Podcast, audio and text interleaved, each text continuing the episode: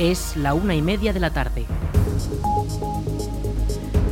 Buenas tardes, lunes 21 de noviembre retomamos la información local en la Almunia Radio en el 107.4 de la FM para informarles acerca de la actualidad de nuestra localidad y comarca. Les habla Aritz Gómez.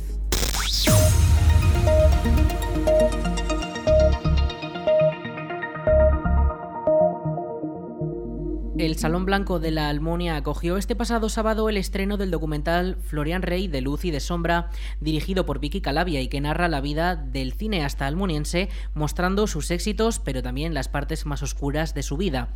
Tras el estreno pudimos hablar con su directora, Vicky Calavia. Lo escuchamos. ¿Cómo has vivido este momento así del estreno frente al público del pueblo natal del cineasta que trata el documental? Ah, bueno, pues a mí me hacía mucha ilusión y me provocaba emoción porque todas las escenas que han salido de las tres películas principales que hemos utilizado en la recreación luego histórica aquí hace años, pues todos las sabían, las hemos hecho en casting, las hemos ensayado, entonces yo sabía que todos se sabían esas escenas y que les iba a hacer mucha ilusión verlas en el original.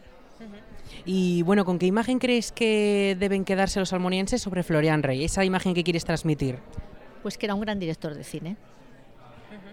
Y, se, habrán quedado con esa imagen seguro, ¿verdad? Hombre, yo creo que lo que yo me he empeñado es en mostrar su cine.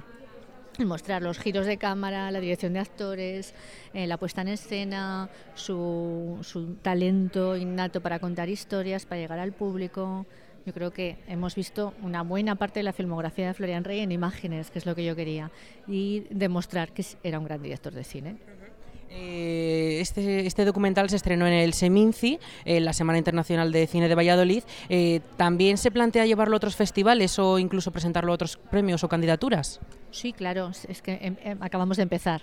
O sea que irá a festivales, irá a proyecciones y tendrá vida. No, no puedes adelantar nada de momento. No, puedo adelantar nada.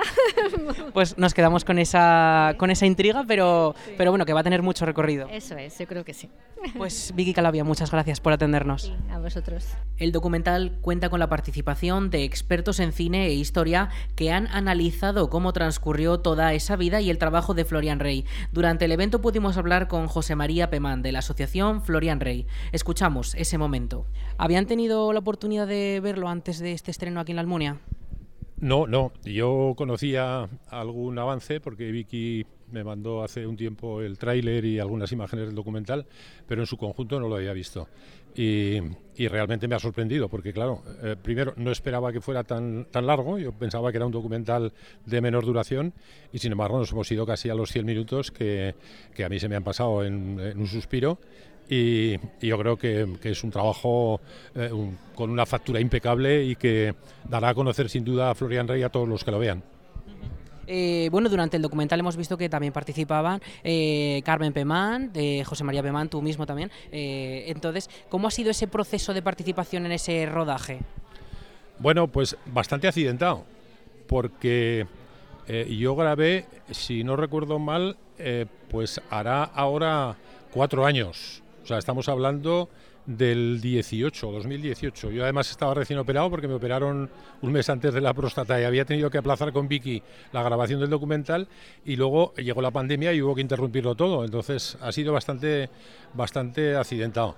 Pero bueno, eh, en el documental no se nota demasiado, creo. Creo que estamos igual que hace cuatro años o por lo menos parecido. Y, el resultado, desde luego, tiene una unidad, una continuidad que no hace pensar que haya sido un trabajo de tanto tiempo. Y una vez visto el documental, ¿con qué imagen crees que se van los espectadores que han podido ver hoy aquí el estreno? Eh, ¿Con qué imagen se van de Florian Rey? Pues mira, como se dice en el documental, Florian Rey, eh, eh, creo que lo dice Luis Alegre en un momento, eh, es un desconocido en el mundo del cine, incluso para los expertos.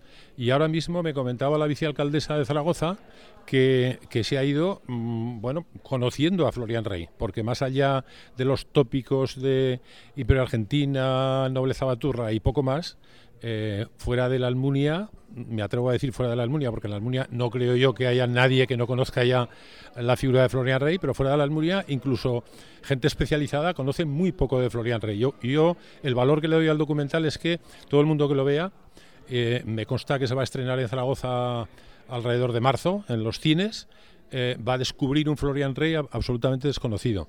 Y como se ha visto en el documental, pues es una figura importantísima que marcó una página en la historia del cine español, sobre todo en los años 30 y 40 ¿no? del pasado siglo. Pues José María Pemán, eh, de la Asociación Florian Rey, eh, también es colaborador de la Almunia Radio, que tuvimos ahí también colaboraciones. Muchas gracias, como siempre, por atendernos. Gracias a ti, un saludo. El documental muestra además varios de los aspectos de las actividades culturales que se han creado a partir de la figura de Florian Rey, como el Festival de Cine de la Almunia o las recreaciones de las películas del director local. Escuchamos una breve entrevista con José Manuel Latorre, concejal de Cultura de la Almunia. ¿Qué te ha parecido el documental? Bueno, a mí, a mí me ha encantado. La verdad es que es una historia muy bien construida, muy, con, un hilo conductor muy claro y, que permite contar pues la ficción y la realidad, la, parte humana de Florian Rey y de todo su contexto y su familia y todas sus bueno peripecias y vicisitudes que tuvo que pasar. Y luego también pues también seguir la línea de cómo fue cambiando y, y cómo fue también construyendo su cine pues pasar del éxito apoteósico en muchas ocasiones a pues el cine decadente, pues que ya ni siquiera era el cine que él era capaz de hacer. Eh, ¿Cómo crees que ha sido, eh, qué imagen crees que ha calado en, la gente que está aquí viendo eh, y que próximamente puede ver este documental también? Yo creo que este documental sirve para no simplificar, para no resumir una parte de, de la vida de una persona como, como toda su vida. igual que muchísima gente vivió esa época tan, tan complicada de, de los años 30 a los 40 y, y la supervivencia eh, eh, pues durante toda la dictadura, pues esa experiencia también la vivió Florian Rey, que tuvo pues, eh, que hacer cine antes de la guerra civil, durante la guerra civil y después de la guerra civil. Y claro, eso yo creo que también sirve como para entender la complejidad de la supervivencia y en este caso de un cineasta que quería seguir haciendo cine y viviendo del cine pues a pesar de todas las circunstancias. ¿no? Lo extraordinario es aunque sea absolutamente eh, bueno dramático y, marciano que una persona que, estaba viviendo pues en España y que vivió en Cuba acababa eh, estuvo eh, rodando cine pues en, la Alemania nazi que eso es bueno es impresionante aunque también pues es criticable, lógicamente. Pero creo que no hay que simplificar, porque muchísimas personas hicieron cosas extraordinarias para poder sobrevivir. Eh, ¿Se va a programar otro pase de, este documental aquí en la Almunia para que los que no hayan podido venir hoy puedan venir en otro momento, en el futuro? Bueno, hoy es el estreno mundial después de la Seminci, que fue la presentación. Y la película se estrenará en Zaragoza, porque también es un sitio donde se ha rodado. Y en el momento que ya la película se convierta en una película del ciclo del cine comercial, pues la volveremos a programar en la Almunia, precisamente también pues para que la gente que después escuchará después de este estreno hablar de ella, pues pueda volver a verla en la Almunia de nuevo. Ya para finalizar, eh, durante el documental se habla de la recreación histórica también como parte fundamental de, comentar este legado de Florian Rey y todos estos aspectos culturales también de la Almunia. Eh, ahora mismo el Festival de Cine sigue en activo, pero esta recreación no. ¿Se plantea recuperar de cara al futuro lejano o más próximo esta recuperación? Bueno, la recreación es una, un proyecto y ha sido un proyecto muy complejo donde especialmente lo que se requería era mucha participación vecinal. Em, la pandemia lógicamente fue lo que determinó pues el parón necesario pues porque no podíamos hacerlo de otra manera. Quizás yo creo que este año ha sido el de esperar a otro mejor momento para ver cómo se, se retoma. Lógicamente, si los vecinos y vecinas eh, están por la labor de participar y eh, por nuestra parte se dan todas las circunstancias idóneas, pues ¿por qué no? Volver a hacer pues a, multiplicar las posibilidades que el cine tiene, porque como hemos visto en el documental, el cine de Florian Rey está conectado con el cine de Murnau, está conectado con el cine de Buñuel y con otros realizadores. Entonces, ya pasamos la época un poco de contar las películas de éxito, pero también podríamos volver a contar películas de la filmografía de Florian Rey conectadas con el cine europeo, por ejemplo. Pues José Manuel Latorre, muchas gracias por atendernos. muchas gracias, Arit. Gracias a la radio de la Almunia, que da un gusto hablar. Gracias. Además, hasta el estreno se desplazó la vicealcaldesa de la ciudad de Zaragoza, Sara Fernández, a quien tuvimos la oportunidad de preguntar si había disfrutado de este estreno y por también por el interés que puede existir en la ciudad de Zaragoza por el cineasta de la Almunia. Lo primero, conocer si te, si te ha gustado el documental. Sí, sí, me ha encantado y ha sido todo un descubrimiento para mí, desde luego, la figura de Florian Rey. Súper interesante. Y bueno, ¿cómo, llega a interesarse un ayuntamiento como el de Zaragoza por un documental eh, sobre un cineasta de la Almunia?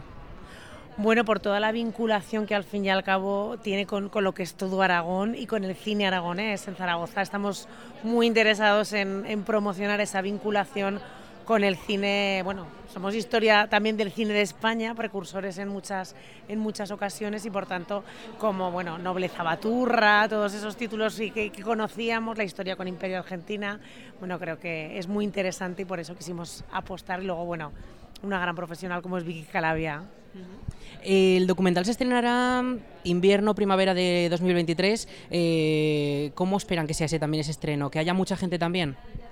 Sí, yo creo que sí, porque realmente como, como figura, yo creo que realmente es gran desconocido, pero por otro lado yo creo que sí que genera mucha curiosidad. La historia también, como decía antes, por Imperio Argentina, o sea que, eh, y luego aparte conocemos también, como hablamos de, estos documentales, de los, los olvidados que Vicky va, va recuperando, o sea que yo estoy convencida que generará expectación. O sea que enhorabuena a todos y al, y al, al Ayuntamiento de la Almunia por su apuesta por recuperar la figura de Florian Rey, que es fundamental.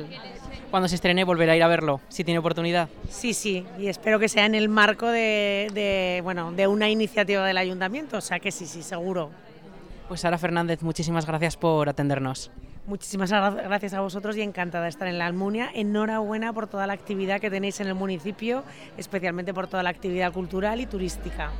El documental llegará a las pantallas de cine en los primeros meses de 2023 y por el momento la directora ya confirma que esto no ha hecho más que empezar, pues Florian Rey, de Luz y de Sombra, se seguirá presentando a premios y festivales en un futuro.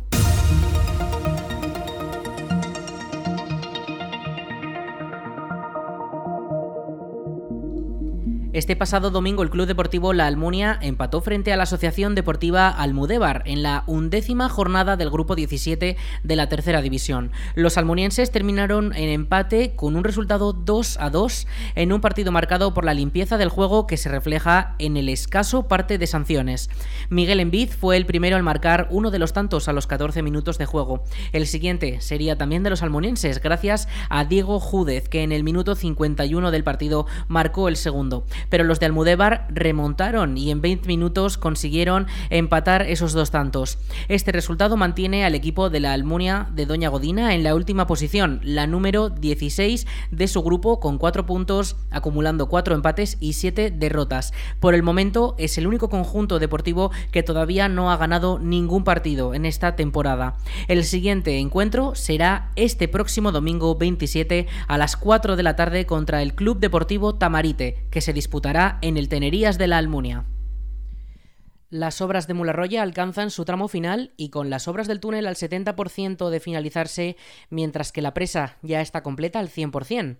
El presidente de Aragón, Javier Lambán, ha visitado las obras del embalse de Mularroya tras el apoyo judicial por parte del Tribunal Supremo que avala las obras y las declara legales que se pudo conocer hace unos días.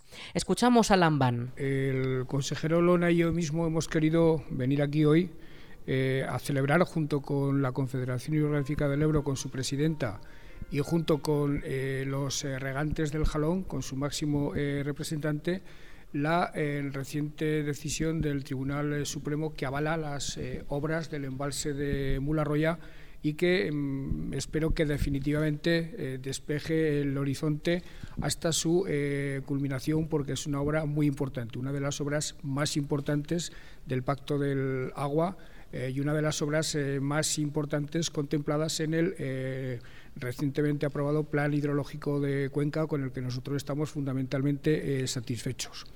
El consejero y yo mismo no podemos sino ver con mucha satisfacción el avance de obras como esta. El presidente del Ejecutivo aragonés ha destacado la importancia de esta obra en el contexto de la reconversión de zonas de secano en zonas de regadío, donde Aragón ha sido siempre de las primeras comunidades en tomar acciones.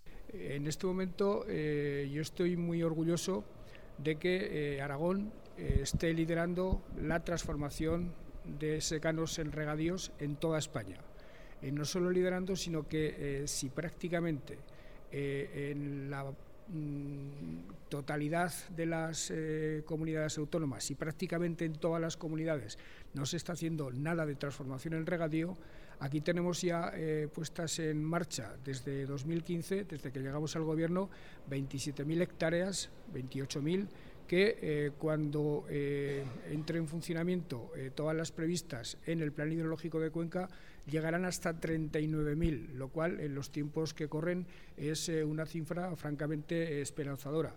Y por otra parte, estamos impulsando, junto con las comunidades de regantes, estamos impulsando la modernización de nuestros regadíos, algo fundamental y algo fundamental aquí también eh, en, las comunidades regantes del Jalón, que tendrán a su disposición esos programas, estamos impulsando la modernización, no solo con eh, las eh, dotaciones presupuestarias provenientes de la PAC, sino también con fondos provenientes de los MRR, es decir, con los fondos europeos de recuperación y resiliencia.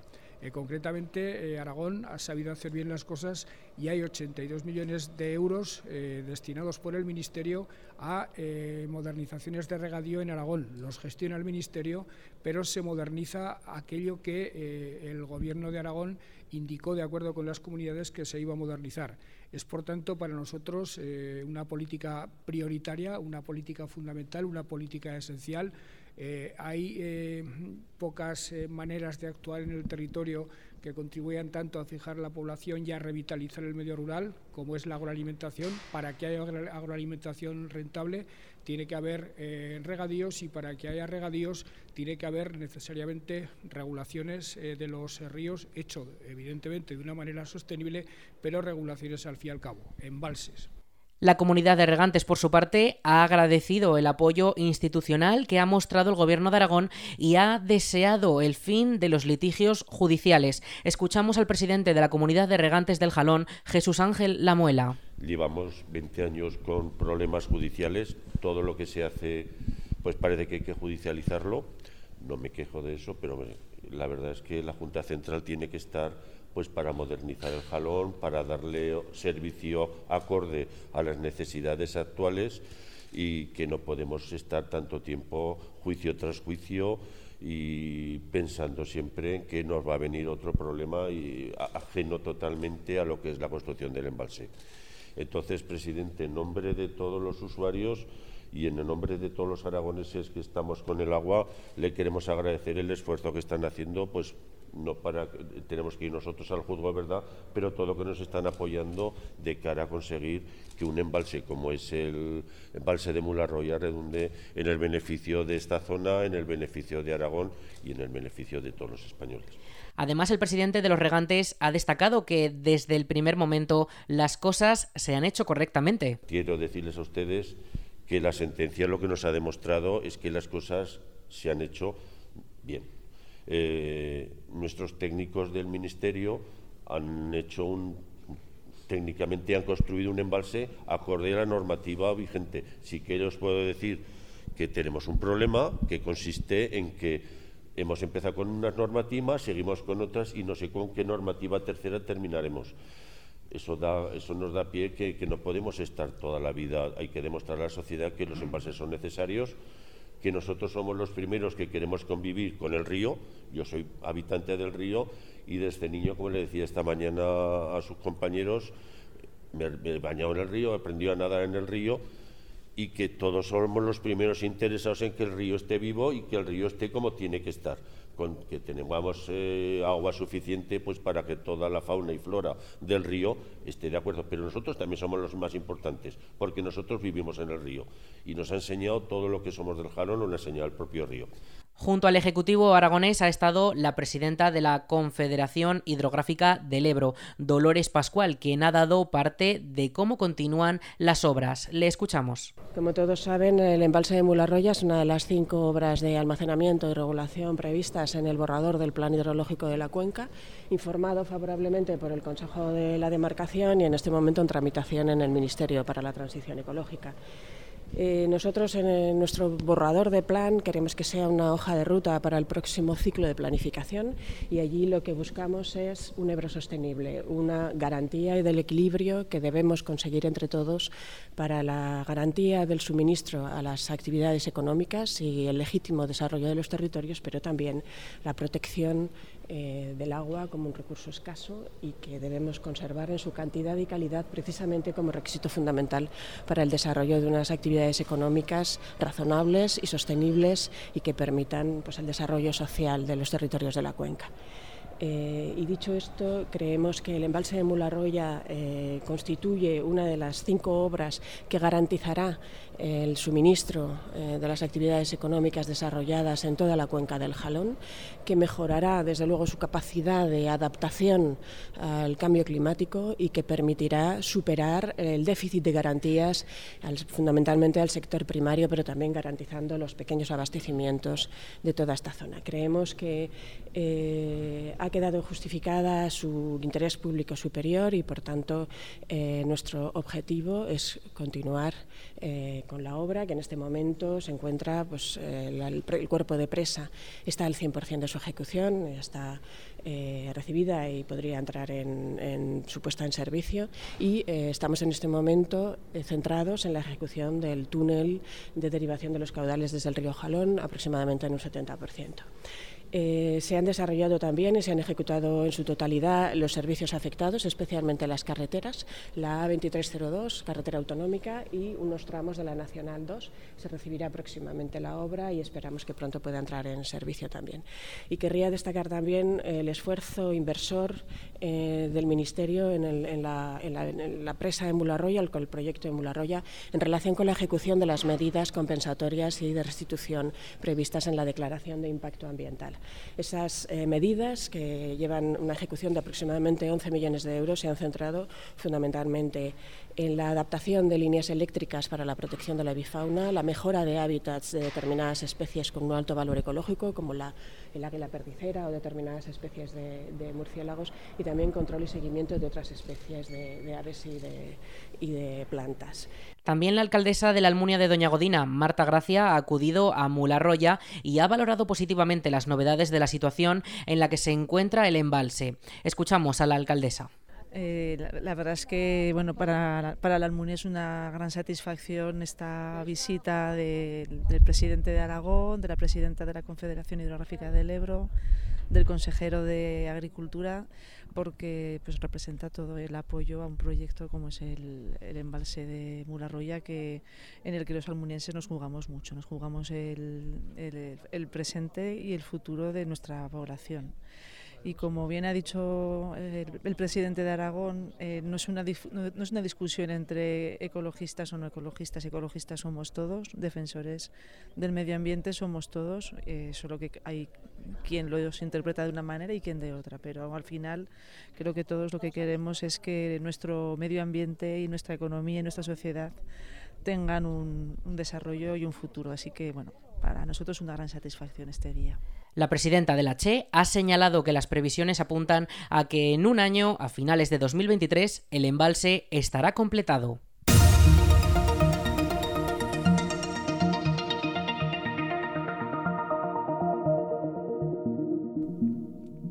La Almunia se teñirá de morado durante el último fin de semana de noviembre con la celebración del Día contra la Violencia de Género. La Concejalía de Educación y Asuntos Sociales del Consistorio ha preparado una serie de actividades para poder reivindicar la causa entre las que se encuentra la séptima edición de la Marcha Popular contra la Violencia de Género con el lema Ni una menos es la meta. Esta se realizará el domingo 27 de noviembre desde las 10 de la mañana con un recorrido que se iniciará en la ronda Cortes de Aragón y que pasará por por zonas urbanas de la localidad. El trayecto no alcanza los 5 kilómetros, tiene un perfil llano, apto para todos los niveles y para todas las edades. La inscripción para poder participar es totalmente libre, gratuita y las primeras 500 personas que lo hagan tendrán derecho a recibir un obsequio que se les entregará el mismo día.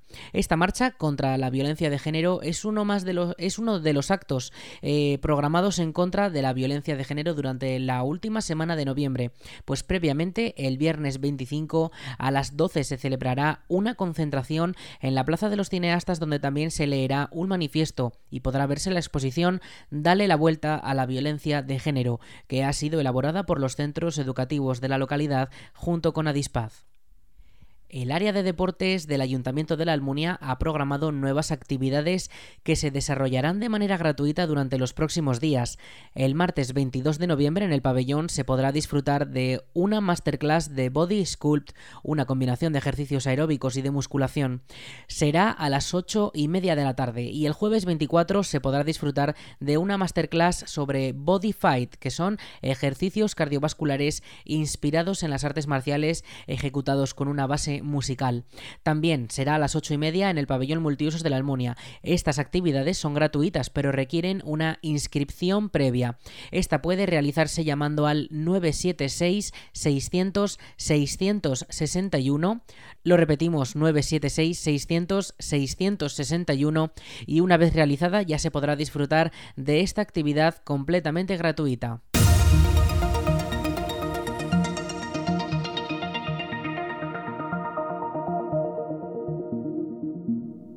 El Ayuntamiento de la Almunia ha solicitado al INAEM candidatos para la contratación de dos peones para trabajos de parques y jardines que se enmarcan dentro del Plan Especial Agrario de Aragón 2022. Los interesados en esta oferta de empleo deben estar inscritos como demandantes de empleo en el INAEM. Además, los candidatos remitidos por la institución deberán aportar la documentación requerida. Toda la información sobre esta oferta de empleo puede consultarse en la web del consistorio laalmunia.es. La Diputación de Zaragoza ha lanzado una nueva edición de su plan de restauración de edificios y bienes histórico-artísticos de propiedad municipal que va a suponer una inversión total de 2,2 millones de euros durante los años 2023 y 2024.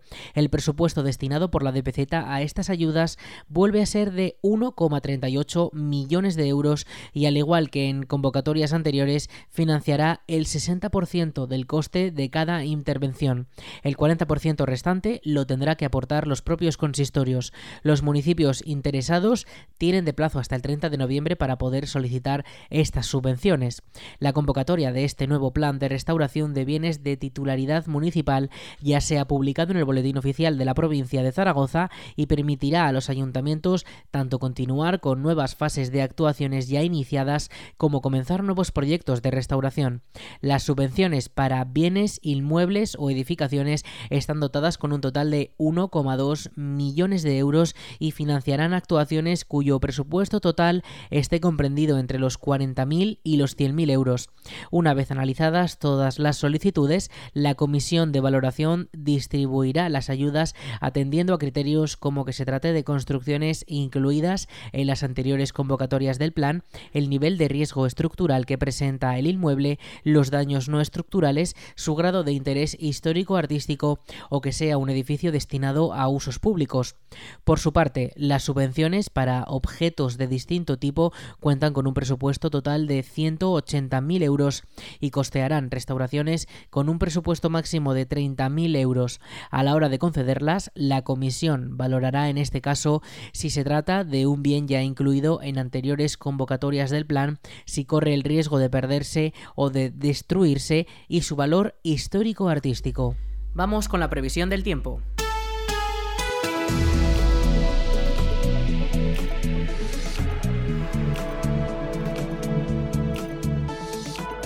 Para la jornada de este lunes 21 de noviembre tendremos una máxima de 16 grados y esta próxima madrugada una mínima de 5. El termómetro bajará hasta esas temperaturas tan bajas y será la tónica durante estas próximas noches que incluso irá bajando todavía más. Esta tarde, en la tarde de este lunes, sobre todo de cara a las horas del anochecer, tendremos eh, lluvias, tendremos probabilidad también de tormentas, según anuncia la Agencia Estatal de Meteorología. La lluvia está asegurada y durante mañana martes estará también asegurada de cara a la tarde, esas últimas horas de la tarde ya por la noche. Tendremos mañana, eh, mañana martes una temperatura máxima de 14 grados y tendremos una mínima de 8. Subirá ligeramente, pero como decimos, volverán a bajar. Para el resto de la semana las lluvias continuarán probablemente el miércoles y el jueves, pero irán descendiendo poco a poco. Cada vez tendremos menos lluvias y el fin de semana que viene ya avanza el pronóstico que será un fin de semana tranquilo, con algo de frío, con poco viento, pero que se mantendrán esas temperaturas y esa, ese tiempo estable.